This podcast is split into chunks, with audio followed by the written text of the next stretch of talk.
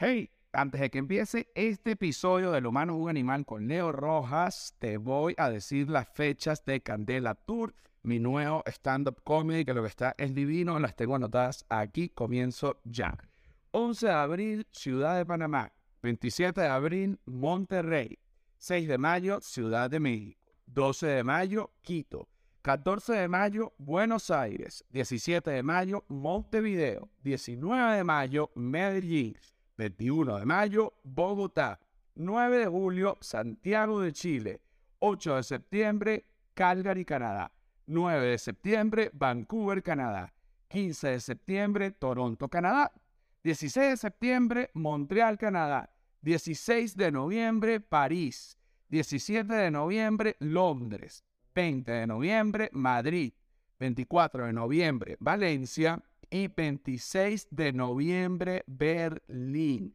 Todas las entradas para todas las fechas están en josérafaelguzmán.mx. Y además, este es el momento justo para que te suscribas en este canal.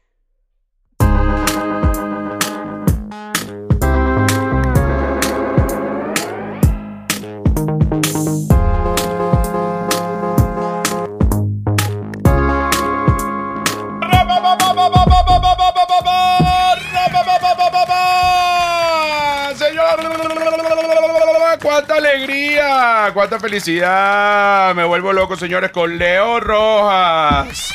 Aquí estamos. ¿Cómo están? ¿Cómo están? Si hay que subirle al pad, Pablo. Vamos a subirle un poquito al pad. Vamos a probar aquí la gata. Leo, no te voy a dejar sin gata. No me puedes dejar sin gata ahora. No te... Un poquito más, súbele un poquito más, Pablo. Súbele un poquito más a la gata eh, y, a, y a los aplausos, a dar otra vez. Eso, ya se siente, se siente la emoción del humano es un animal. Mira, aquí estamos con... Aquí estamos, Leo dice, verga, ¿en qué me metí otra vez viniendo para acá? A mí me gusta mucho que tú vengas, pues primero a la gente le encanta. A mí me encanta tu podcast, te lo juro. Puedes chico, puedes hacer todos los gatos que quieras que, porque de verdad me encanta. Pero cuánta... pero yo te dije la otra vez que yo quisiera tener un gato. Solo por esto. O sea, cuando yo venga la próxima vez, una tercera vez, un- lánzame un gato para este lado para... Ah, yo, te, voy- yo te voy a lanzar un gato para este lado para que, para que tú uses, para que tú uses el gato. Mira, Leo Rojas está aquí. Yo te voy a dar una pequeña introducción. Le voy a dar una pequeña introducción a la gente para que la gente este, sepa lo que yo pienso de ti. Ok. Primero es un Leo Rojas, un tipo que yo admiro muchísimo porque no solo la parte en su trabajo, que bueno, en escuela de nada y en redes sociales, etcétera, etcétera, etcétera, que son las cosas que ustedes saben, sino que Leo Rojas también es un hombre de negocios que está buscando los ingresos pasivos. ¿Ah? ¿Sí o no? ¿Sí o no? Estoy buscando los ingresos pasivos. Está Es buscando verdad. los ingresos pasivos. A mí me cuestan los ingresos pasivos. Este, he, he dado ciertos pataleos, algunas veces los he logrado. Pero a ti te encantan los ingresos pasivos. Todo el mundo debería tener ingresos pasivos, porque si no tienes ingresos pasivos, pues entonces el camino al éxito económico se te hace más difícil. Y voy a explicar rápidamente qué son los ingresos pasivos. Los ingresos pasivos son, son, es la plata que te entra mientras que tú no estás haciendo exactamente eso. Es decir, mientras Leo Rojas está grabando un episodio de Escuela de Nada, él no solo, él no solo gana por YouTube o por Patreon o por lo que haga, sino que él también está recibiendo ingresos de otras cosas o de otros negocios que no tienen que ver necesariamente con el entretenimiento. O Leo Rojas está en una gira de Escuela de Nada. Entonces Leo Rojas no tiene que esperar a que le paguen esa gira después que llenó todo y todo eso, sino que él aparte va recibiendo otros pagos de otras cosas. Sí, pero sabes que eso es producto de una ansiedad. Es producto de, de, de qué pasa si escuela de nada se acaba mañana. Bueno, algún día yo... Algún ni- día se va a acabar. A la gente día. no le gusta esa conversación. A Chris y a Ignacio no les gusta esta conversación, pero. Están esto- asustados porque no han hecho los negocios que ha hecho Leo Rojas. Esa gente está asustada. Esa gente está asustada. Oye, se me acabó la teta y ahora qué vamos a Ah, hacer. ¿Y ahora qué vamos a hacer? Bueno, pero voy a ver qué vamos a hacer. Pero vamos, te mamaste esos reales. Si te mamaste esos reales, te jodiste, compañero. No, todo esto es producto de, de- de una ansiedad de que, de que definitivamente, o sea, ¿qué pasa si yo no tengo escuela de nada? ¿Qué pasa si, si, si no tengo plata. Voy a tener que volver a trabajar en una agencia en algún momento. No tengo nada en contra de las agencias, pero. Coño, eh, es muy duro. es una ladilla el retroceso, ¿no? Como, como vivir de, tu, de tus vainas y que. Leo, ¿ya, ¿ya cumpliste el calendario? Leo, ¿ya tienes las, las publicaciones para la cuenta de arroba gourmet channel? tu copy no le gustó a mi jefe después de que mi jefe se lo mostró al cliente. Entonces Es- hay tres, tres caminos ahí que cortar. ¿Qué ladilla? Exacto. ¿Qué ladilla? Entonces, a ti te genera esta angustia que de repente... Es una angustia horrible. Todos los días la pienso y todos los días digo, ¿cuánto dura un podcast? Bueno, te, te voy a decir mi opinión. Yo creo que un podcast debe, no es que debe, porque no es un deber, sino que es lo que, es lo que pienso yo. Yo creo que puede durar como unos ocho años. Ocho años, yo más o menos he pensado eso, como ocho, diez años como mucho. Es como un perro que muere joven. Es como un perro. Bueno, de, de hecho es como en años de perro, ¿no? El podcast. El podcast es como en años de perro, En más o años de menos. en años de Puck que son más avanzados aún. Que son mucho más avanzados, Fíjate, fíjate, este miedo que a ti te da, que es que escuela de nada un día no esté. Entonces tú, por otro lado, ya tienes otras cosas. Ojo, no es un miedo a que Escuela de Nada no esté, es un miedo a no tener dinero como lo tengo ahorita gracias a Escuela de Nada. Es decir, yo estoy construyendo como mis escuelas de nada, ¿no? Como mi... mi Otras cosas aparte. a- a pues. otras cosas aparte porque, bueno, porque quiero tener esta vida siempre, ¿no? Como, como que...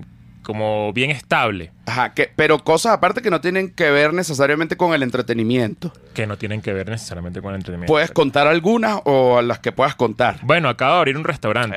Estoy lanzándolo aquí en primicia eh, en tu podcast. Eh, Quiero no, lo, ir. no- no lo había dicho porque, sabes que cuando tú abres un restaurante o cuando tú abres un negocio de ese tipo en, en la industria alimenticia, Ujú. tú tienes que tener como cierto periodo de prueba, ¿no? Como que tienes unas dos semanas donde los meseros van, ente- van entendiendo cómo es el trato, cómo es, cómo es dar la experiencia que prometemos y que la gente también reciba lo que, lo que uno le garantiza, ¿no? Es como cuando uno va a tener un bebé que no lo dice hasta los 3, 4 meses, no vaya a ser que vamos a tener un bebé y, y se te muere. Sí, exactamente. Nunca, nunca te dijeron que si no compres el PlayStation 5, el, el 3, no compres el PlayStation 3 que acaba de salir, espérate unos meses, porque seguramente viene la versión con errores corregidos. Mm. Es tal cual eso. Entonces, como que yo no he querido anunciar, eh, eh, eh, no he hecho mucha bulla con respecto al restaurante, porque todavía estamos como en esa fase de que, ok, estamos al aire, ya la gente está comiendo, ya la gente está probándolo, pero a mí me gustaría que cuando yo lo anuncie y venga gente gracias a que yo lo anuncie, coño, salga contento, ¿no? ¿Cómo Que se no- llama? ¿Cómo se llama? Se llama Cata. C-A-T-T-A. Yo pensaba que se iba a llamar Leopardo. Leopardo. No, sabes que hay un chiste de Mariscos Don Leo. es, un, es un negocio que. Pero es sí me gusta Mariscos Don Es Leo. buenísimo, pero como esto no es de mariscos, entonces como perdí la oportunidad de ponerle esto. Pero es un chiste que nació en la escuela de nada, Mariscos Don Leo. En algún momento cuando abra una marisquería, le voy a poner así prometido, Mariscos Don Leo. Ok, ok, sí me gusta.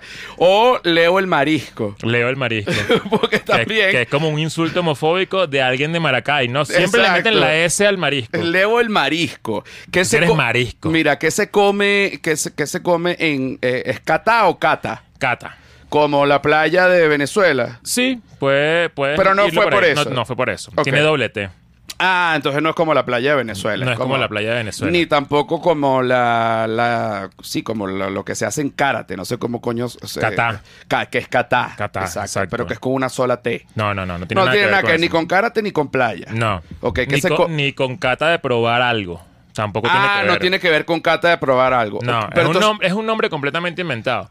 Después me voy a tener que inventar la razón de, de por qué se llama así, pero es que cuando tú buscas nombres con proyectos, tú buscas que sea fonéticamente atractivo. Y después es que le inventas algo.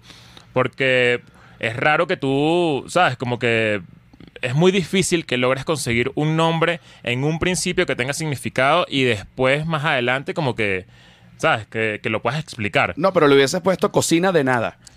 No, quiero, entonces- no, quiero, no quiero nada que tenga que ver con escuela de nada, más allá de escuela de nada. Ok, ok, eso lo entiendo. Ahora, me, me interesa esto de los restaurantes. No es, no es algo en lo que yo me metería por, por mi estilo. Mm, No lo hagas tampoco. Exacto, porque Te me lo puedo recomendar de, de- de entrada porque es lo, es lo más agotador que existe en la vida. Fíjate, yo buscando los ingresos pasivos, ¿no? Quiero echarte esta historia. que te, te va a conmover. Pero que ahorita te va a ir muy bien con el restaurante, a lo mejor es- vas a ser socio, eh, digamos, monetario de esta idea. Ok. Yo estaba con Silvia Patricia, estábamos buscando un modelo de negocio para tener nuestros ingresos pasivos, Ok. ¿no? Y se nos ocurrió, coño, pero ¿qué nos gusta? Vamos a buscarnos algo que nos guste, pa- aparte de lo que nos gusta, que es esto, el entretenimiento, el stand-up, el podcast, eh, los documentales, etcétera. Vamos a buscarnos algo que nos guste, porque uno tiene que hacer también algo que te guste. Claro. Porque si no, coño, se hace una pesadilla. Y dijimos, vamos a abrir un pet care. Ok. Aquí hay mercado, ¿no? Para Sí hay mercado. Sí hay mercado, sí hay Ok. mercado. Siento yo que hay mercado. Buscamos al socio económico, nos reunimos y el socio económico rápido sacó la cuenta y nos dijo, no, esta vaina no da. Entonces, bueno. no, esta vaina no da. Porque ponte que alquiles una casa. Una casa son como 45 mil pesos, más la gente que va a cuidar a los perros, más las remodelaciones que hay que hacer en la casa. Vas a tener que tener por lo menos unos 11 perros diarios. 11 perros diarios no lo vas a tener todo el y sabes tiempo. que eso es una responsabilidad muy, muy, muy, muy cabrona. Es una responsabilidad muy cabrona que de hecho hubo un caso terrible de un pet care que tenían un poodle, que eso fue allá en Venezuela antes de todos nosotros veninos. Se llamaba Cotufa. ¿Tú te Cotufa, acuerdas? claro, no, claro, obviamente me acuerdo. ¿Tú sabes cómo se murió Cotufa? No me acuerdo cómo se murió, pero sé que es, un- es una... Era una perrita que se hizo, hizo mucha bulla con la muerte de la perrita, ¿no? Bueno, pero se murió de un accidente, huevón. No es que, o sea, fue, fue en un avión. no, no. Ha habido varias muertes de perros, pero Cotufa no se murió en un avión. Cotufa era una poodle, la llevaron a bañarse. Y tú sabes que cuando tú llevas los perros a bañarse y después a cortarle el pelo, los ponen como en una especie como de, sí, como en una camilla alta, para que, Ajá. bueno, para que la persona le pueda cortar el pelo. Y tiene un paral que va hacia arriba y baja una cuerda y, y- y está agarrada del cuello. Se lo ahorcaron. No, lo, se lanzó no lo ahorcaron. Ajá. Parece que la persona que le estaba cortando el pelo fue un momento a, a atender no sé qué coño, porque no, no te lo puedo decir. Me imagino que otro perro o el timbre o qué sé yo, o pasó una tarjeta de débito. La perra se tiró de la, de la camilla y quedó ahorcada con la cabulla. No, me jodas. Entonces, Qué coño. imagen tan horrible. O sea, es que eh, imagínate la persona que tuvo la culpa. Llegas, abre la puerta. Y está la perra ahorcada. ahorcada. Pero, pero de bola. Pero ponte. a- O sea, obviamente el pet care tiene la culpa. Porque. Es que es demasiada responsabilidad y es una vaina que, que por la que te pueden demandar por una cantidad de dinero que nunca vas a tener en tu vida. Tengo otro cuento. Ni, es más, ni siquiera con muertes. O sea, con, con que tú le jodes la pata a un perro, tú puedes salir jodido de por vida. Y es una vaina que de verdad, coño, eh, yo no me atrevería a meterme en ese negocio tanto por, por precisamente por eso. Es, como- es, es como, es casi igual que cuidar un niño. Segundo un- socioeconómico un que me rebota la idea. Hay que, hay que buscar, tiene que ser con nuestro propio dinero. Silvio. No, yo no te la estoy rebotando, pero sí te estoy metiendo miedo para que, para que sepas los riesgos de, de cuidar perro ajeno. Otro, otro, otro cuento terrible. Una amiga, su mejor amiga, le dijo: Me voy de viaje, ¿me puedes cuidar a mi perro, un labrador, Toby? Aquí tienes todos los juguetes del labrador, toma, yo te los llevo, toma, se los llevó a la casa. El ella se iba a ir 10 días. El segundo día, Toby se tragó una pelota de tenis y amaneció muerto. No. eh. Entonces esa amistad se rompió. Es que esa, es- y para siempre, obviamente. O sea, es que, que imagínate que tú me dejes un perro a mí cuidando, uno de tus perros, y yo lo cuide y le pase algo. Eh, Te, te vuelves loco. Coño, me, me, me daría una tristeza horrible. y- Te vuelves y loco, y te vuelves lloraría. loco. Te diría, no, dale, coño, tu madre, marico, ¿cómo hace esta vaina? Así en ese tono, ¿entiendes? Pero, Sí, sí, sí. pero yo entendiendo, porque a mí también me pasó una vaina horrible con un perro. Por mi culpa se murió un perro. Así, Te echo ese cuento ya, si quieres. para ver, lánzalo. Ajá. 11 de la noche, Caracas. Yo tenía 12 años. Ok. Y mi tía, ella había comprado un boxer cachorro. Y yo se lo quería mostrar a los vecinitos, que eran mis amigos. Mi tía vivía en mi casa. Entonces yo le dije, préstame el perro para pasearlo. Mi tía, que son las 11 de la noche. Ya el perro paseó y no. Por favor, préstamelo, préstamelo, préstamelo, que yo lo voy a llevar al terreno de al lado, porque en, en la, mi casa, la ahorita hay una casa, pero en ese momento la estaban construyendo y lo que había era como un terreno de tierra y entonces era bueno para jugar con el perro Claro. yo me llevé al perro y lo solté en el terreno. Y apenas le quité la cadena en el terreno, el perro salió corriendo para la calle y justo Pasó un vino un carro y le pisó la cabeza. ¿Sabes lo que hice yo? ¿Viste cabeza? O sea, Le vi- vi- vi- ¿viste el peo? Lo vi todo. No, Me fui corriendo y me metí debajo de mi cama. tenías 12 años. Tenía 12 años. Estabas medio grande como meterte debajo de la cama. Entonces déjame decir que tenía 9 años. Estabas medio grande ya para... No, pero en verdad ahorita que dices, coño, en verdad 12 años estaba medio grande para meterme debajo de la cama. Pero ponte, yo estaba en cuarto grado. En cuarto grado, ¿qué edad tiene uno? No tenías 12 años, tenías 12 años en cuarto grado. No, Yo tenía como- 12 años como en, en octavo. Ah, mierda, ¿verdad? Claro, Ok, ok, no, no, no, en cuarto grado, para ver. Uno tiene. eh, como 8 años. no, tenía. no, tenía eh, como. Sí, como 10 años. Ok. Tenía como 10, 9 Medio años. repitiente. Pero, pero yo tenía 8 en cuarto grado. Yo repetí un año en preescolar. Ah, sí. Sí. A mí me adelantaron un grado de preescolar. Porque eras muy inteligente. Pues sabía leer. No creo que uno no es inteligente tanto así como para que te, ¿sabes? Es porque sabes leer, qué sé yo, esas vainas básicas. Yo sabía leer, pero no quería hacer ninguna actividad. Ah, eras, eras flojo. Ni siquiera no sé si era por. O sea, yo, me, yo recuerdo, yo en preescolar, vamos a hacer esta actividad. Y yo no la hacía. Que te estoy imaginando con 12 años en cuarto grado. Yo dije, porque claro, con, con el sucito aquí, el bigotico así en, en cuarto grado. Cuando eché la cuenta para atrás, dije, verga, no me cuadra a mí tampoco. No, yo tenía 16, me metí bajo la cama. Coño, raro. No, pero tenía, ponte, 9, 10 años, me metí bajo la cama y yo oía los gritos de mi tía llorando. No, no, es que es muy feo. Entonces, al siguiente día, mi mamá me Además, mandó un boxer. un boxer que, bueno, no estaba totalmente grande, pero ya estaba más o menos grande. No, no. Y la cabeza se les quedó plana. Como en las comiquitas. como en las comiquitas, fue una vaina horrible. Y, y, y ese, esa, digamos, esa, no sé cómo llamarlo, como ese cuento o esa leyenda de que cuando alguien se muere, por ejemplo, la gente dice, ese estiró la pata. ¿Sabes? Sí, sí, claro. Bueno, cuando le pisaron la cabeza, el perro estiró una de las patas atrás duro y murió.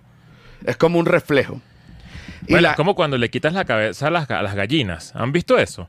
Que le quitan las cabezas y la gallina sigue caminando como tres segundos. Como toda loca, como que Marico, desconcertada, como sin 10 cabeza. como 10 segundos. como 10 segundos. Pero la cabeza, porque mi, eh, mi tío tuvo una finca y mataba, o sea, cuando cada vez que iban a hacer una sopa mataban la gallina y yo quería ver.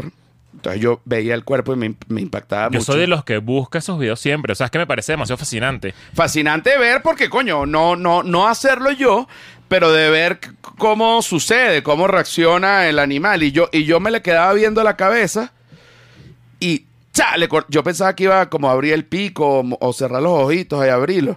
No. ¡Cha! Cierra los ojos. Al instante, claro. Bueno, eso, tiene sentido, ¿no? Biológicamente hablando. Cierra los ojos. Pero tú hablando. y- Pero si tú sabes que si la gente cuando se muere, le siguen creciendo las uñas, eh, los poros, siguen como botando poros de la piel. Eh, bueno, está este pedo del angel dust, que lo hemos hablado, como que se te para el huevo muerto. Mierda. Busca eso, angel dust. Es como que es un... Es un El polvo de ángel. Sí, es como una- un levantamiento de huevo post-mortem. O sea, si te, si te mueres, pasan 10 segundos y en esos 10 segundos se te para el huevo. Fíjate esto. Y bueno, también te puedes hacer pipí o, o pupú. Sí, me imagino que tiene que ver con las- la cantidad de sangre que, que Que- se acumula, como que se mal distribuye eh, eh, porque el, el por- cuerpo está muerto. Pues Exacto. dejó de funcionar. No, y fíjate, todas las veces a lo largo de la vida de un hombre que el hombre ha querido que se le pare el huevo y no se le para. Y, Y se, se te va a muere parar y- muerto. y- no joda, el coño de tu madre, huevo. No joda, chico. Me vas a hacer esa.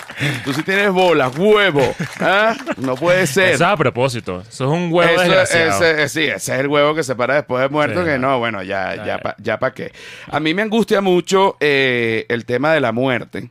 Y menos mal que lo sacas. Porque No, fíjate, bueno, pero para cerrar el tema anterior, ¿cuál te es el huevo que, parado? No, te digo que, que, la, que la, el negocio de animales es, es bien complicado, de verdad. Es muy, muy complicado.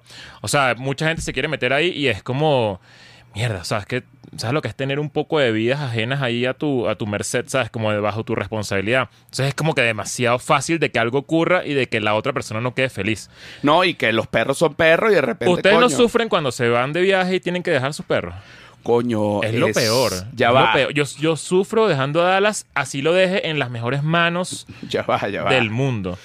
Yo sufro, me vuelvo loco y ya estoy en. O sea, yo digo, ¿cómo voy a hacer yo cuando tengo un hijo, weón? O sea, ah, no, yo voy a hacer una ladilla. yo voy a hacer una ladilla. Voy a hacer y... una ladilla y además, tipo, me dan ganas de llorar. O sea, yo digo... Marico, a mí ¿por qué, también. por qué voy a llorar por dejar cinco días a Dallas en un lugar que está bien? No, bueno, que yo va a estar cuidado. Cinco Porque días soy un loco. me dan ganas de llorar. Eso es normal para mí. Habrá gente que dice que no es normal. Para mí es normal. Y estás de viaje y te acuerdas de que está como ahí, como en otra casa y medio mal No, yo pido foto. Ah, yo pido foto también. Yo pido foto que el Un perro reporte diario así para verlo feliz, pa- ¿sabes? Como todo. Ajá, que le pusieron una corbatica, Ajá. que le... Exacto, toda una vaina, porque Sí, si sí. no yo digo, si el perro está sufriendo, marico, me devuelvo. Eh, Sí, yo, yo mira, me- y, yo me y- devuelvo. y te lo digo, me sabe a culo gira, me sabe a culo stand-up, me sabe a culo fechas que tenga. Si yo, a mí me dice, no, que el perro le pasó algo, lo atropelló un carro, está mal, está en la clínica, yo suspendo, marico. Yo suspendo. Yo suspendo y me devuelvo. Porque para mí el perro es demasiado importante. Yo, nosotros damos a los perros con Gaby, que es la señora que trabaja en la casa. Pero fíjate que yo soy tan enfermo, bueno, los dos, eh, Silvia y yo, somos tan enfermos que en vez de dejarlos en una guardería, para que el sufrimiento sea mínimo, Lo dejan en la casa con... con alguien. O sea, preferimos dejar a alguien en la casa que llevar al perro. Lo he hecho. De Lo he bola. hecho. He dejado, o sea, he dado llaves, darle llaves a gente ajena para que vaya a mi casa y deje a Dallas antes de que yo llegue. Ah, para que, Para que, para, para que, para que ya esté ahí tranquilo, por lo menos. o sea, uno- unos minutos para que tú llegues y ya está, y todo el mundo está feliz. Y cuando llegas, ¿qué hace? se vuelve loco. Coño, emoción. Se vuelve loco. Se hace pipí. No, ya no. Antes sí, cuando estaba más cachorrito. Se hacía pipí de la ahorita, emoción. ahorita no, normal. O sea, como que se vuelve loco, es muy desesperado, no sé qué. Yo tengo los tres, coño, Sargento Brinca, Raquel Aúlla y Clarita Pipí. Es como un squirting de amor. Ah, sí. Bueno, es que el squirting Sí, sí, también eso lo hacía Dallas también eh, cuando era más cachorrito, pues. El love squirt. Me gusta el Love Squirt. Sí, ahora, te quería preguntar antes de pasar al tema de la muerte. Ya que montaste este restaurante que se llama Cata, ¿cuál es el proceso para montar un restaurante? Porque montar un restaurante es una vaina súper complicada. He tenido familia que ha tenido restaurantes y tienen que estar ahí metidos porque el restaurante es un negocio y esta vaina no es para, coño, para bajarte el huevo restaurantístico. No, es que ya, ya me lo bajó. La experiencia me lo bajó. Ajá, pero fíjate qué pasa, que es un negocio en el cual hay mucho donde robar. Te pueden robar dinero, te pueden robar comida, que es lo que más roban. Te pueden robar cubiertos, te pueden robar los platos, te pueden robar manteles. Te pueden, o es sea, demasiado fácil que eso ocurra. es demasiado, sobre todo la comida, o sea, que tú compraste 45 20 kilos de, de carne Sí. y, y, y dos kilitos, bueno, para, para el bolsillo, para ir para... De para- bola. Eso, eso puede pasar. Compraste 20 Eso puede kilos de carne para la semana, weón, y, y alguien corta kilo y medio y el otro corta medio kilo y te quitaron, y, y tú lo ves y dices, verga, ahí están los 20 kilos y no te das cuenta. O de repente que si compraste, eh, no sé, 30 caracoles, te quitan dos, eh, un poquito de sal, lo meten en una bolsita, eh, cualquier vaina. Sí, yo, yo creo que aquí lo más importante para, en caso de que haya alguien que le interese hacer un restaurante en algún momento de su vida, es tener en cuenta de que para mí en este momento es mucho más importante tener a gente de confianza que tener a gente experimentada. Porque la experiencia para mí es algo que tú vas construyendo. O sea, si, yo, si tú me dices a mí, Leo, quiero trabajar contigo en tu restaurante, yo te voy a poner por delante de alguien que realmente tiene experiencia siendo, no un sé, desconocido. un jefe de, de piso, ¿sabes? Que, que- Me encantaría que- empezar a trabajar que si dos meses en el restaurante hacer un documental. Pero es una vaina que sí, tomo, sí toma en cuenta porque, porque, bueno, porque vas a manejar dinero, porque necesitas que alguien sea tus ojos en el lugar. Eh, yo no voy a estar todo el día en el restaurante. Es una vaina que no, no puedo, ¿sabes? Humanamente no, no me da. Pero para eso necesito gente de confianza que me ayude a ver que todos los procesos estén andando. Por eso yo me, o sea, el equipo que tenemos ahorita se ha esforzado en que justamente crear todo ese ambiente de pura gente de confianza. porque si no es un peo. Es muy fácil. ¿Y sabes qué pasa? Que en México hay un problema con, bueno, no sé si es en México, me han contado que en Miami también está pasando, eh, hay un problema como de, de rotación de personal. Ujú. No se consiguen meseros, no se consiguen, qué sé yo, jefes de piso, gente que trabaje, que te reciba, host, no sé qué, porque la gente trabaja, se los contratas y a los tres días renuncian. Es una es un fenómeno que está pasando ahorita en los últimos dos años en el, en el, en el rubro alimenticio. Entonces, coño, conseguir a gente Pero que ¿por qué, trabaje. por qué renuncian? Porque es demasiado, demasiado trabajo. No sé por qué será, pero la gente no, no aguanta tanto estar como metidos en un, ¿sabes? En un, en un local comercial que venda comida, lo que sea. Y estar de No pie. es una vaina que me pasa a mí, es una vaina que le pasa a todo México. O sea, conseguir un mesero ahorita está complicadísimo, complicadísimo. Así que si eres mesero y quieres trabajar Y- en Cata, pues escríbeme. Eh, Por porque te- favor, al DM. Leo, arroba Leo Rojas 1. Mira, yo soy mesero y estoy dispuesto a estar 70 horas parado al día. 70 porque horas al día, claro. Es que es arrecho ser... ser No, no, es, ser- es- es- es muy, es muy afincado, o sea, es, un, es un trabajón. Pero bueno, es, es eso, complicado con, también conseguir al personal y, y- y que además se, se, se meta como de lleno en el proceso de... de es que, ¿sabes qué pasa? Que un restaurante es como una familia. Es así de cliché y de cursi. O sea, tienes que tener todo como muy... Algo se quiebra y probablemente toda la, el- el- la atmósfera que se crea a nivel de negocio se vuelve mierda. O sea, a ti te falta el jefe de piso hoy y todo el día va a ser un peo. Todo el día. O sea, como que siempre alguien va, es una pata coja en, en todo el sistema. Entonces, coño, para conseguir justamente el personal completo, eh, coño, hay que, hay que hacer como ciertas vainas, ¿no? Como que el proceso de selección cada vez es más riguroso, es más como que, coño, yo quiero gente que de verdad quiera estar aquí.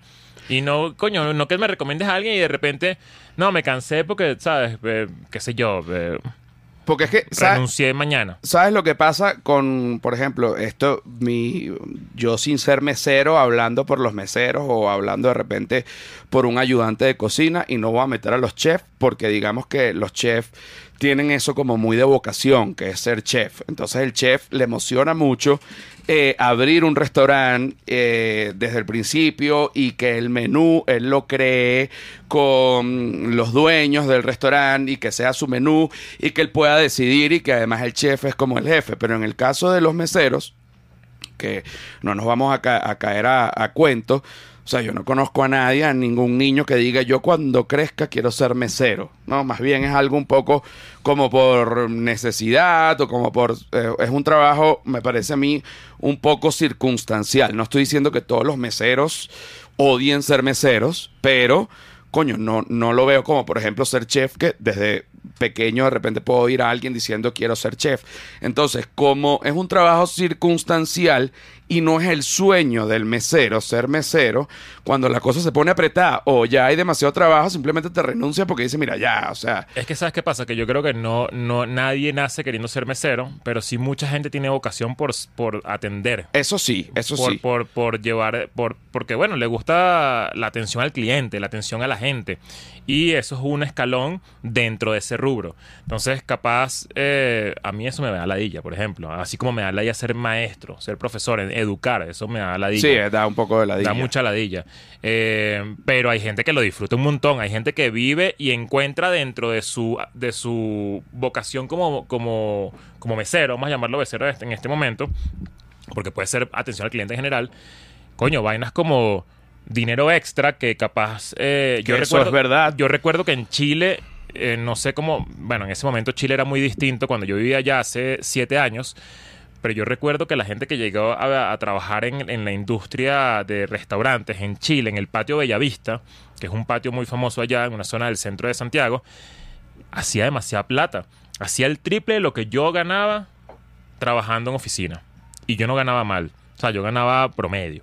Entonces, coño, yo decía, qué bolas que hay niveles, ¿no? También dentro de- de- del, del meserismo, ¿sabes? Que no... Claro, eh, y también, porque hay niveles dentro del meserismo, dependiendo del local en donde seas mesero y dependiendo de la zona en donde seas mesero y Claro. dependiendo de tu trato y de la, por ponerlo de alguna manera, la alegría y el buen trato que le das al cliente, porque al final un buen trato te vas a ganar una, una buena propina. Sí. Eh, hay veces que de repente uno, coño, se le olvida dar la propina y te mentan la madre saliendo del, del También. restaurante, este, que es una realidad. Pero imagínate tener un trabajo en el que tienes, puedes tener un día de mierda, pero igual tienes que estar sonriendo a todo el día ahí, atendiendo gente. Coño, eso es jodido. Se llama hacer stand-up, que lo hemos. se llama presentarse en público, también lo tenemos. También. O tener un podcast también. O tener un podcast, de repente un día de mierda y dice, Dios mío, no quiero, y aquí estamos y no pasa nada. Sí, bueno. Hay gente que lo nota. Yo estoy seguro de que hay Sí, gente que sí, nos ha visto que, coño, se ve que José tiene un mal día. Sí, o hoy se no ve que Leo es- está cogido hoy por algo. Y eso pasa. pues, Sí, ¿sabes? hoy no es el mejor día de estos o lo que sea, Sí. eso, eso se nota. Ok, entonces, le- luego de que buscas la gente de confianza, tienes que armar eh, el restaurante, digamos. Bueno, sí, La- es, que, es que la gente piensa también que... Pero es que tú no sabías nada de restaurante. Yo no sabía nada de restaurante. Ajá, entonces, ¿cómo hiciste la vaina? Quiero que me cuentes cómo aprendiste eso. Bueno, tienes que conseguirte a alguien que, primero, que sea como el eje principal de toda la construcción del proyecto. Que es el chef. Eh, es el chef en este caso, en mi caso fue así, el chef. Eh, después como que ya yo tenía aparte pensado cómo se iba a ver el restaurante junto a mis socios y, y unimos ambas cabezas, ¿no? Como el chef con justamente lo que tenemos construido. Y a partir de ahí el chef eh, crea su, su Su- menú, su el menú, menú. nos los presenta, nos gusta, eh, empieza a entrenar y a gestionar todo lo que va a nivel de personal dentro del restaurante. Eh, tiene que obviamente enseñarle a los cocineros que ese menú que él diseñó quede perfecto. Y Porque que por- capaz él, él hace un sándwich demasiado divino, pero... Si lo hace un, el- un si yo- ayudante. Si yo, te doy la receta a ti, no te va a quedar igual que a mí, ¿sabes? Como que yo voy a lograr que te quede igual que a mí. Ok. Entonces ese es su trabajo, como gestionar bien el talento a nivel de personal y que la comida quede divina, ¿no? Y has visto, ah, me han dicho que los chefs son muy periqueros. Yo pensaba eso y se lo dije al chef, se lo dije al chef, a Francisco, le dije, es verdad que los, los chefs son bien periqueros, entonces coño, yo creo que viene también como de un de un ambiente como bien tenso, ¿no? Como que el, el chef siempre está como cocinando y la cocina siempre está como eh, Caliente, activa y es como una corredera para acá, para allá, no sé qué, porque no todos los chefs trabajan en cocina. Hay chefs que, que se dedican a, a gestionar y a armar proyectos desde fuera de la cocina. Pero el que está dentro de la cocina es un estrés todo el día. Entonces, coño, imagínate todo el día estar viviendo un estrés y además tener que gestionar un equipo completo. Perico. Bueno, en ese caso, ¡joda! ¡Qué delicia! Te tengo además también un, un cuento de un chef. Yo tengo un amigo que fue chef y después estudió odontología, Ok. ¿ok? Y entonces me estaba contando... Los odontólogos no son periqueros. los odontólogos no son periqueros. No, no, no, no encuentro como la, la- el nexo. Los odontólogos no son periqueros. Hay muchos médicos que son periqueros. Ok. ok. Médicos, hay, hay más médicos periqueros que odontólogos Pero médicos tipo cirujanos. Mira, yo conocí a un carajo brillante. Conozco a dos. Ok. Uno eh, es pediatra, que de hecho no sé si está vivo porque más nunca tuve contacto con él. Era de estos hombres que siempre parecen como un niño. Ok.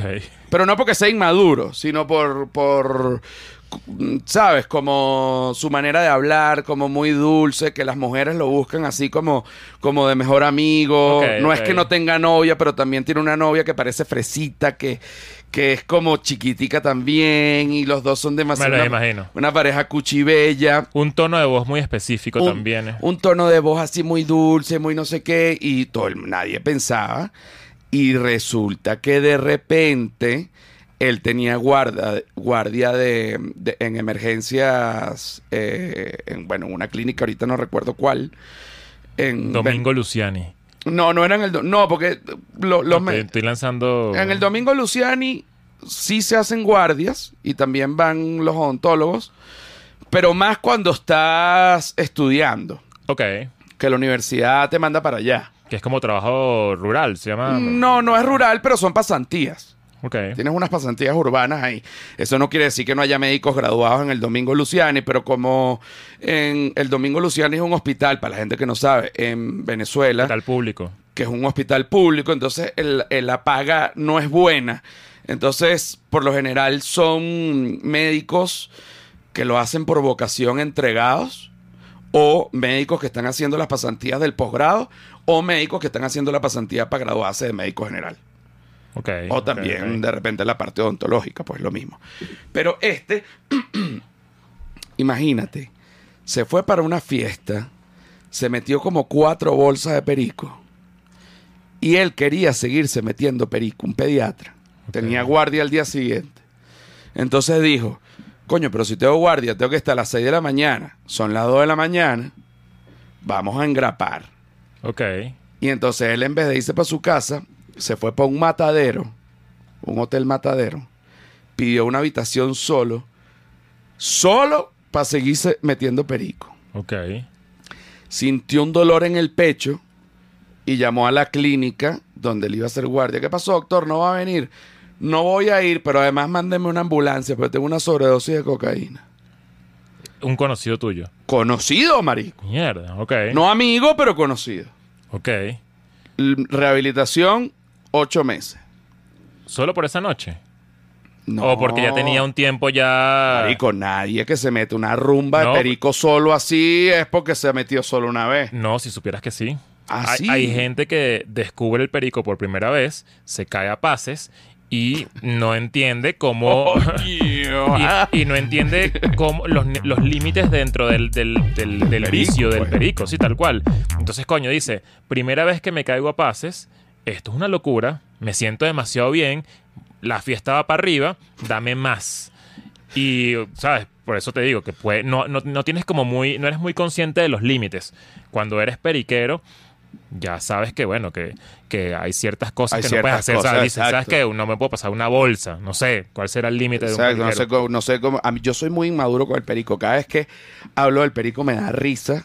Es como cuando los niños de repente hablan de sexo y se ríen. Y yo cada vez que hablo del perico me da risa porque además hay algo que eh, te lo juro, a, a- a diferencia de lo que la gente cree, que yo he sido un drogadicto degenerado y que me he metido de todo y que soy un dañado. Yo creo que eh, la gente piensa mucho eso de, de, de, de ti. O sea, como que José está loco. Ese hecho usó, usó drogas duras. Ajá, él no usa. Ah, bueno, usa. exacto. Usa. Usa drogas duras y usa también el mismo lugar para donde no puedo ir todavía.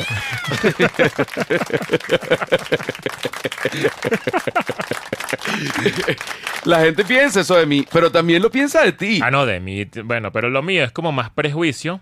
Por los tatuajes. Ajá. Y lo tuyo es más por actitud. Como que eres un, un carajo que. Para adelante, ¿no? Como que le saca culo y tiene su propio estilo de comedia. Muy diferente y muy único. Pero a mí es que sí, este dicho tiene tatuajes. Este dicho tiene camisa negra, no sé qué. Este obviamente es un bicho que usó drogas, ¿sabes? Que usa drogas. Y, y- y te digo, la droga, la única droga que yo he razón. usado, que yo he usado.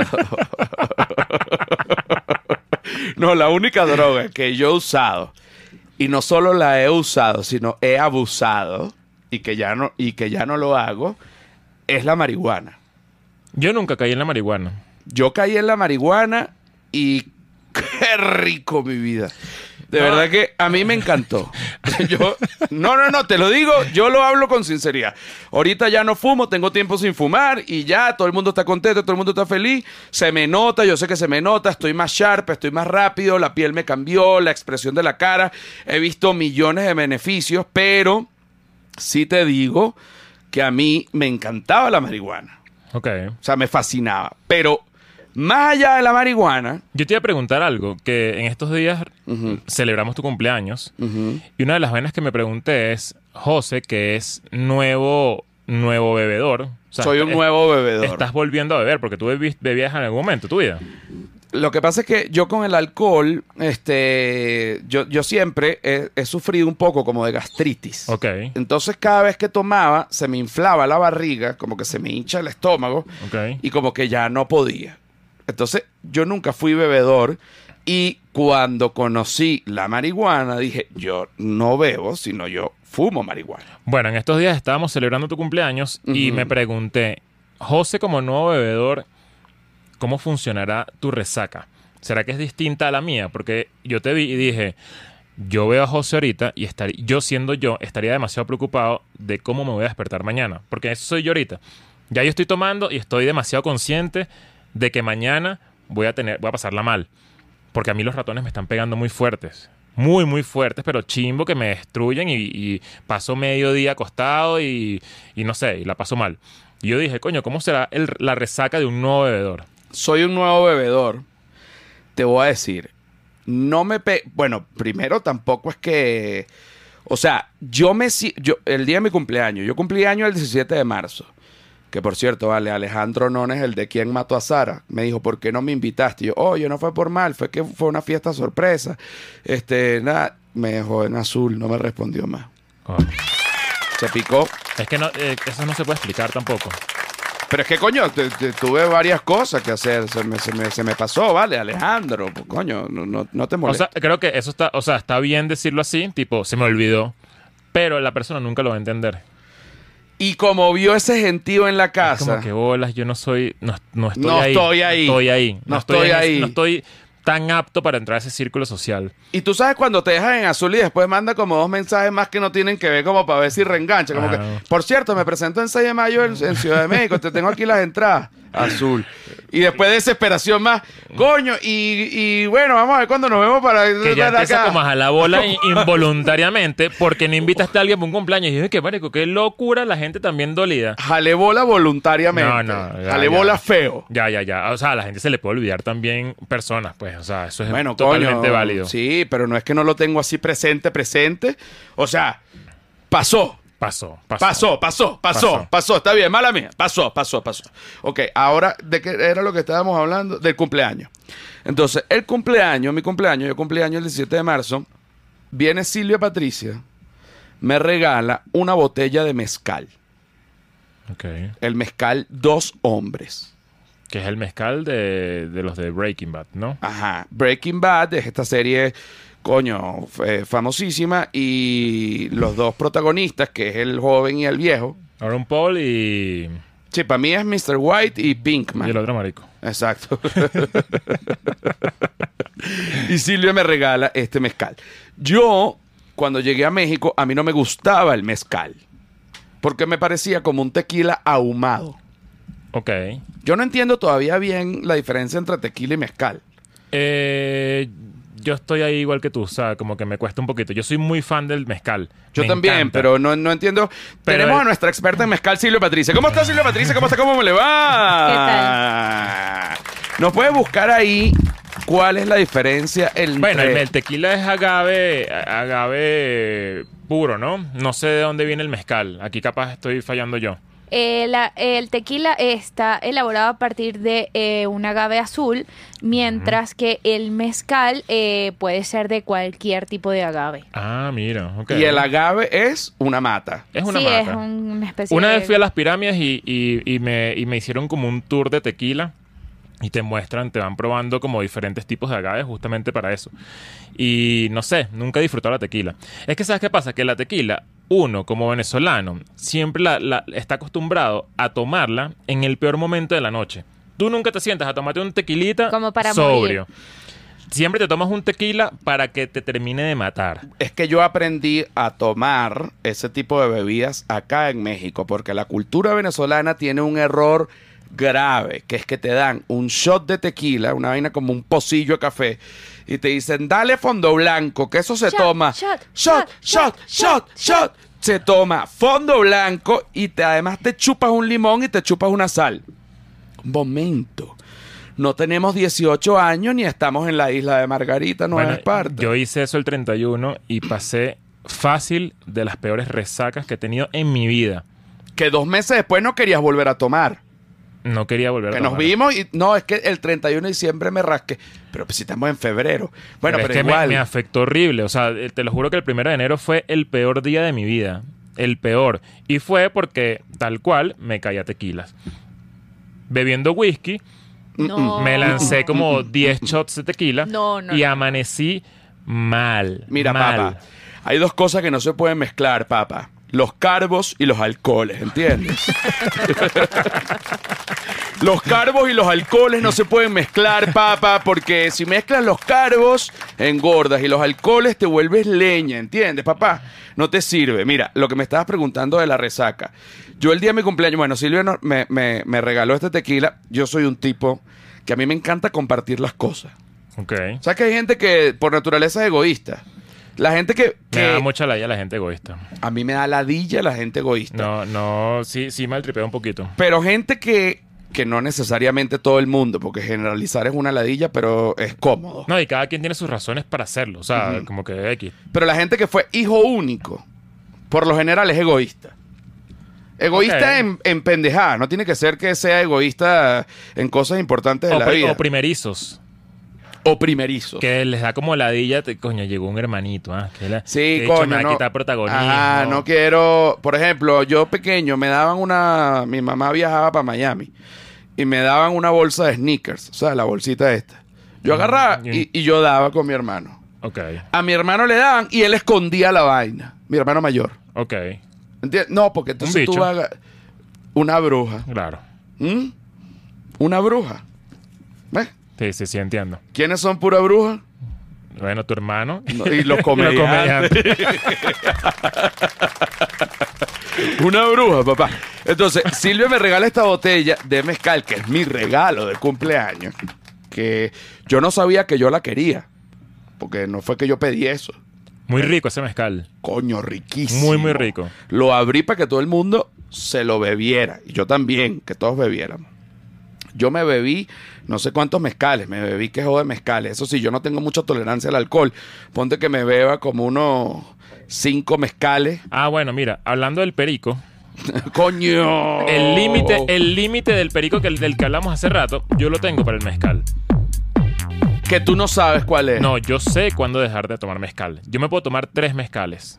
Ya después de ahí puede venir como otra versión mía. Ah, otra versión de ti que ya no eres Que, tú. que no soy yo y que no me gusta. ¿Cómo te pone? Cuéntamelo. No, no soy, no me pongo peleón ni nada, pero me pongo incoherente. O sea, internamente como que estoy bien y en mi cabeza sé lo que estoy diciendo, pero no puedo hablar. O sea, se me, se me va el yoyo horrible. O como que se te enreda la lengua. Se me enreda la lengua, eh, no sé, no, no me gusta. Bueno, yo tengo. Yo no sé si tú viviste lo, lo- cosas que yo dije el día de mi cumpleaños. No recuerdo que hayas dicho nada raro, pero sí recuerdo que estás muy borracho. Bueno, pues estaba también, coño, cumpliendo 41 años, no se Ah, cumple me parece muy se- bien. se Tengo un video y todo. ¿Quieres que lo veamos? Vamos a ver. yo lo, yo sí recuerdo, yo me recuerdo de todo, pero yo me, yo me acuerdo de todo. Ah, es, un, es un video bien sano, pero me da risa. Como, mira cómo estás tú, bueno, no sé. Pues mira la cara. Ahí sirviéndome uno, pero carita plana, ¿viste? Templado. To- Estoy templado. Sí, estás medio nenuco, ¿viste? Estás medio, medio gocho. Estoy sabrosito, estoy sabrosito. Y aquí tengo yo mi chocito de ustedes, Chochito. de, la, de la NASA. Mira, mira, hice así. Y me agarré las bolas, ¿viste? Y me agarré las bolas. y aquí está mora. Claro. Mira, mira, mira. Mora aquí que se tomó tranquilo. Sí, me agarré las bolas. Es que ese día. Yo me pongo como medio tú, me estoy dando cuenta. Como que soy así como medio que, que se me enreda la lengua y... eh, Bueno, yo hice dos cosas. Hubo un momento que fui para el baño y me ardió el pipí. Y. y entonces empecé a decirle a Silvia, coño, me, me arde. Chicle, no, ahorita me, me das uno. este, y le, y le dije a Silvia, coño, me arde el pipí. Entonces Silvia me dice, bueno, pero ya, o sea, mañana vemos qué hacemos, pero no digas eso así duro. Y le dije a nuestro amigo el cumanés, coño, me arde el pipí. Y me dice, eso no está bien. Si hay alguien acá, tú no le puedes decir que te arde el pipí. Es al cumané, sí. Claro. Y entonces me, em, busqué rapidito en Google rascado y que qué pasa si te arde el pipí, que puedes tener cáncer de próstata, que no sé qué vaina, me volví loco. No, pero es que eso es normal. Normal en Google, ¿no? Pero después me No, acordé es, no- que es normal que, que arde un pelo. a veces cuando uno eso, toma. ajá, que tomas o que sí, una bebida que no... Ah, pues coño, me hubiese dicho, te hubiese preguntado, es a ti. A mí me ha pasado que meo y es como si estuviese meando fuego. Ajá, yo, ¿y qué Y coño yo me...? coño, pero qué, o sea, ¿qué es Ajá, esto? ¿qué es esto? Vale, sentí una candela. Una candela rara. Ah, rara, Sí, sentí sí, una candela rara que no me Me gustó. ha pasado, me ha pasado. Ok, menos mal que te ha pasado, pero yo me asusté, busqué en Google, me asusté y dije, vamos a olvidar esto con más mezcal. Ok. ¿Ok? Entonces, me tomé como unos 5 o 6 mezcales y luego empecé a decir que Maradona era lo más grande del mundo, gritado, Que lo es. que lo es, está bien. Busqué dos libros de Maradona que tengo en la mesa de noche. Grité, grande Diego, coño de tu madre, hijo de puta. Y me pegué en los- con los libros a la cabeza como cuatro veces. Pa, pa, pa, pa. Y yo juraba que, yo- en mi mente, que la gente iba a decir, claro que sí. Y cuando dejé de pegarme, que volteo, la gente lo que me estaba era viendo. Silencio incomodísimo de todo el mundo. Es que, bueno. es que, ¿sabes qué pasa? Que hubo un punto en, el- en tu cumpleaños en el que todo se volvió como una escena de Babylon. Se ¿Viste pusieron- Babylon? Se pusieron feos. No vi Babylon. Bueno, cuando la veas lo vas a entender. Eh, ah, se, se le quemó el pelo a, a, A Nadia. Nadia. Eso fue una cosa que pasó. como que se echó para atrás y, se, y la vela le prendió el pelo así, todo el mundo, ¡fuego, fuego! Había una vela, había una vela prendida, pero a nosotros nos gustan las, a mí me gustan las velas. No, las velas son son bellas y, y aromáticas, Sí, sí, ¿no? no, buenísimo. Yo apoyo las velas. Ajá, pero Nadia estaba echando un cuento ya rascada, que estaba tomando vino, Nadia rascada, que no le importa nada, se echó para atrás, metió el pelo en la vela y agarró Y candela, a pero ella. Candela así todo, o sea, era una peli, era Babylon, era una escena de Babylon. Y todo el mundo se quedó tieso porque es arrecho ver a alguien prendido en candela, ¿viste? Sí, sí, sí. Pero fue larga la llama. Es que no sabes si darle como una patada en la espalda para que se le, aca- se le apague Bueno. o no sabes si, si echarle, si el agua va, va, va, va avivar, a avivar el fuego. bueno, hasta se le quemó la camisa, weón. No, no. De la, fue una candela dura. Después, yo y que iba a hacer una parrilla y estaba tan rascado que no podía hacer la parrilla, y le dije a Mora, Mora, haz la parrilla. Y Mora es como un vampiro que a él le gusta comer la carne de vaina que cruda, pues. Sí, vale, ¿qué es eso? Toda roja y afincadísima. Roja, roja, coño. Sí, que, que yo dije, verga, esta carne está como muy Igual, roja. muchas gracias, Mora. Igual, por- muchas gracias Álvaro Mora que hizo la carne. No, la- no lo vamos a jugar. No, y está bien la- que la hizo. La picó, la puso en un bowl y trae un bowl de carne cruda. Entonces, como yo estaba rascado para que se me quitara eso, terminó una escena. Yo agarrado de la pared comiendo carne cruda chorreado de sangre. Entonces, coño, de verdad que fue una vaina. eh, Babylon, Babylon. Fue Babylon y diría yo que casi lamentable, ¿no? Casi lamentable. No, no, no, pero estuvo muy divertido. Pero al día siguiente, como yo tengo, como yo nunca había tomado antes en, en mi vida, y ahorita que estoy comenzando a tomar, o sea que tampoco es que me meto unas peas los fines de semana, nada que ver. Pero bueno, fue el día de mi cumpleaños y terminé comiendo carne cruda y dándome unos coñazos en la cabeza con un libro de Maradona. Normal. X. Este, para mí fue normal en ese momento. El día siguiente Silvia me dijo, mira, mira lo que hiciste. no, no pasa nada. No es que Pero que- sabes que no me parece algo tan atípico. O sea, como que uno pensaría que José con tres birritas encima puede hacer eso. Es lo que, sabes, como que no, como para que no te castigues con, con tu... con- no, puedo con tu tomar, no puedo tomar cerveza. ¿Por qué? Porque te embuchas. me embucho y se me jodió la, la- la noche. Me lleno así, me inflo y digo, no, prefiero irme a dormir. Me siento mal. Ok. Entonces tengo que tomar, es mezcal, es lo único que a mí, porque el vino me da una acidez. Yo no tomo vino, no me gusta. No Nunca me ha gustado el vino. La gente que no, que el vino me pone sabroso, no joda. Dame el vino con dos omeprazol, mi rey, para poder pasarlo. Sí, sí, no. No, pesado. Para mí, a mí el vino me cae un poco pesado, aunque también el efectico que da está bueno. No sé, nunca me ha gustado Mm. el sabor. Creo que soy un mal... eh, tengo un mal paladar para el vino. Es un mal paladar para el vino Sí. y, y- y no pasa nada. Bueno, al día siguiente me levanto. Mira esta vaina, me acabo de acordar. Me levanto con unos gritos de Silvia. ¡Ay! ¡Ay! Abro los ojos, se metió una paloma para el cuarto. No, eso sí es lo peor. Y entonces los perros la iban a matar. Y yo, como un gato gordo, borracho, O sea, enratonado. ¿Sabes que cuando uno está enratonado, estás así como que, marico. Como si te hubiesen metido una campana y le hubiesen dado. un- Ajá, que como que no. Pero, marico, sa- saqué un reflejo. Brinqué de la, del- de la cama a un sofá que hay en el cuarto y di otro brinco y le quité la paloma de la, de la boca a Clarita, que ya le iba a matar. Ya la tenía en la boca. Ya la tenía en la boca, weón. Pero la tenía tipo. No la tenía, o sea, o, o diente. no, ya, di- o sea, ya la iba a... Porque claro, cuando Silvia pegó el grito, los perros también se despertaron. La paloma leteando, vaina, y entonces ya la agarraron y yo, ¡no! Porque yo odio la muerte en cualquiera de sus presentaciones. Yo odio las palomas. Yo las odio, pero, marico, no quería que la mataran, pues. ¿Sabes que una vez en la, en la, en la, yo estudié en la Universidad Santa María, Caracas, Venezuela, y en la- hay un cafetín. Buen o sea, nivel, ¿ah? La Santa María. Tranquilazo. Ahí. Ay, sí, claro. Eh, y tienen un cafetín que le decían el gracetín, Ajá. porque era el lugar más barato. Donde vendían las empanadas y las vainas grasosas y sabes, como lo más, lo más Sí, un, barato. te- un tequeñón que ya estaba petrificado, lo habían freído como siete veces. Y estaba, siempre estaba lleno de palomas. Siempre estaba lleno Buen de palomas. para un cafetín. Horrible. Siempre estaba lleno de palomas. Entonces tú, tú caminabas y como que ibas espantando a las palomas para poder entrar al, al cafetín.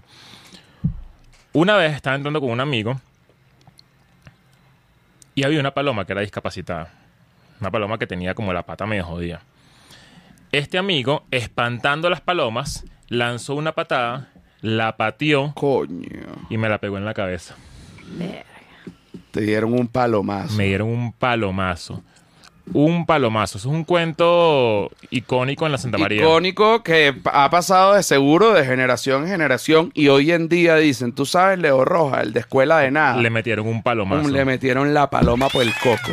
Le metieron la paloma por la cabeza. La paloma por el coco. Bueno, es una vaina lamentable las palomas. Yo pude salvar esta paloma de las fauces de Clarita. Se la sacaste de la boca y para Marico, se la saqué de la boca y cuando la eché a volar así como que la tiré en el balcón, cayó en el piso y no voló. Yo y qué coño de la madre, la paloma está herida y yo voy a tener, porque yo no la voy a abandonar, Sí, ¿entiendes? Porque coño, la, la iba a llevar al veterinario.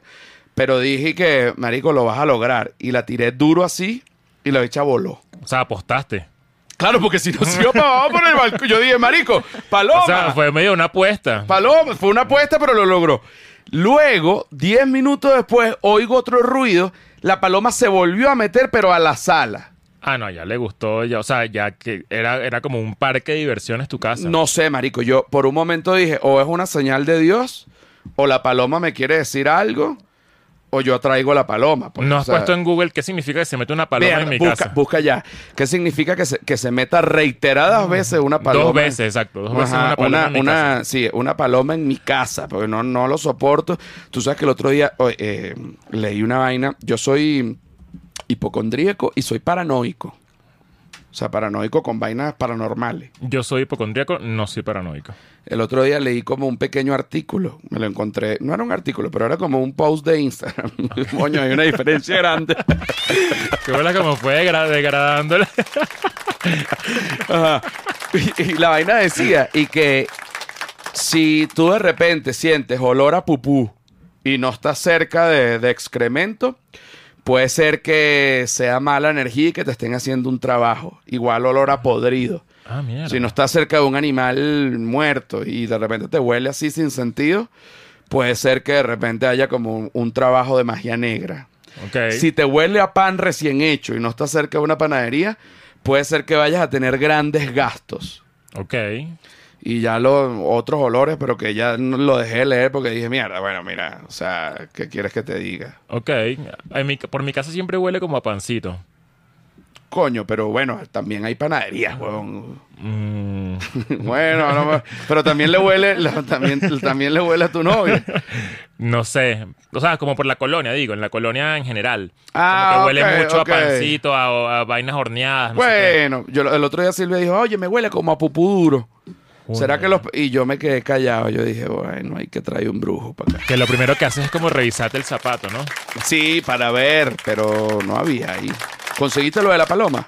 Bueno, eh, dice que es- estas aves son muy curiosas y quizás quieran buscar algo de cobijo. Eh, también eh, puede ser que estés atravesando un momento de mala suerte, pero no creo. Verga, me ves. Bueno, Bueno, nada. bueno, pero pudo haber sido por ti, no por mí. Pero yo la salvé. Ah, exacto. Capaz ya, cap- capaz mataste la, la mala suerte Porque la salvé. porque la salvaste. No, a lo mejor era que, que quería estar en un lugar comodito, pero no sabía que estaban esas tres bestias ahí. Para ver, lee un poquito más si hay una vaina mala. Oye, yo me angustio, marico. Qué bola que tenías cara de preocupación genuina. Coño, porque claro, si no me hubiese dicho lo de, la- de un momento de mala suerte, pues si no, imagínate. Porque, no, porque si hubiese entrado un colibrí, yo digo, coño. Claro, tienes que poner. Pero no fue una paloma, en tienes verdad. que ponerle un- una cosita de, de líquido a los colibrí. Lo teníamos, pero... Lo teníamos, no pero al funcionó final no mucho. funcionó mucho porque no, no lo guindé alto. No, pero no fue una paloma paloma, fue una palomilla marrón. Las Ah, no, pero eso es distinto. Coño, ve. No, ah, no, yo ahorita- que era una paloma asquerosa la rata así con alas. No, no, no, no. ¿Qué dice ahí? Si te visita un pajarito, Ajá. tal vez sea una señal de que vas en dirección equivocada en algún aspecto de tu vida. Bueno. ¿Estás seguro que era un pajarito? Bueno, nada. no joda. Mira, vamos a la parte de Patreon donde vamos. Qué lástima. vamos a la parte de Patreon donde vamos a hablar de varias vainas. ok. Crisis de los 40 y vamos a hablar de 10 conceptos japoneses que te pueden hacer feliz. Ok. Y también quiero hablar de las principales causas de muerte en el mundo y cuál es tu muerte ideal. No me lo digas ¿Cómo ahorita. quiero morirme? Sí, bueno, coño, uno no se quiere morir, pero de las, de las muertes. No, pero yo he pensado cómo me gustaría morirme. Exacto, como que bueno, sí, yo también. Ok. Vamos a hablar ahorita. Los quiero mucho, la gente de YouTube. Vámonos a Patreon y chao. Chao. Su- epa, una cosa. Hay que decir las fechas. Hay que decir la Hay fecha. que decir la fecha. Mira, miren esto, miren esto, un momento. Primero se van a suscribir en este canal. Sabes que me emocioné demasiado cuando te vi en la vaina del Pepsi Center, porque para, que lo- para los que no lo saben, el Pepsi Center es un lugar muy importante acá en Ciudad de México. Lo posteaste y yo. Y me pareció demasiado recho que rotaras por ahí tu, rot- rotaras la imagen de tu show. Que además, por cierto, mañana voy al Pepsi Center a, sí, a hacer historias y toda la vaina. Y el 6 de mayo voy al Pepsi Center a hacer historia. Me parece muy ¿Qué bien. te parece? Qué bello. Sí eres bello. A- a- eh, Leo Rojas es uno de los, de los amigos que yo tengo. Que cada vez que me pasa una vaina buena, me escribe, me repostea, me da like, me dice pa'lante mi caballo y yo me emociono. Ahorita con lo del pájaro que entró, bueno, vamos a ver qué coño de madre, ¿no? Es lo que es. Voy a tener que. Pero ve buscando ahí cómo se bloquea lo Mira, del ahí, pájaro. ahí en Discord tienes el, el Yo lo tengo también. Mira, la fecha. actualizado. Ah, esto está actualizado. Perfecto. Mira, las fechas con Candela Tour, activos ahí. Mira, 11 de abril, Ciudad de Panamá. 27 de abril, Monterrey. 6 de mayo, Ciudad de México. 12 de mayo, Quito. 14 de mayo, Buenos Aires. 19 de mayo, Medellín. 21 de mayo, Bogotá. 9 de julio, Santiago de Chile. 9 de septiembre, no, 8 de septiembre, Calgary, Canadá. 9 de septiembre, Vancouver, Canadá. Coño, 15 Canadá. de septiembre. Sí, es la- el- está, está Seguro. bueno. Está buena, sí. 15 de septiembre, Toronto, Canadá. 16 de septiembre, Montreal, Canadá. 16 de noviembre, París, ulala. 17 de noviembre, Londres. 20 de noviembre, Madrid. 24 de noviembre, Valencia. 26 de noviembre, Berlín. Nada, mamá huevos. Te faltó Montevideo 17 de mayo. Y Montevideo, 17 de mayo. Las entradas en joserrafaelguzmán.mx. Y ahorita sí nos vamos a Patreon. Chao, los quiero mucho. Chao.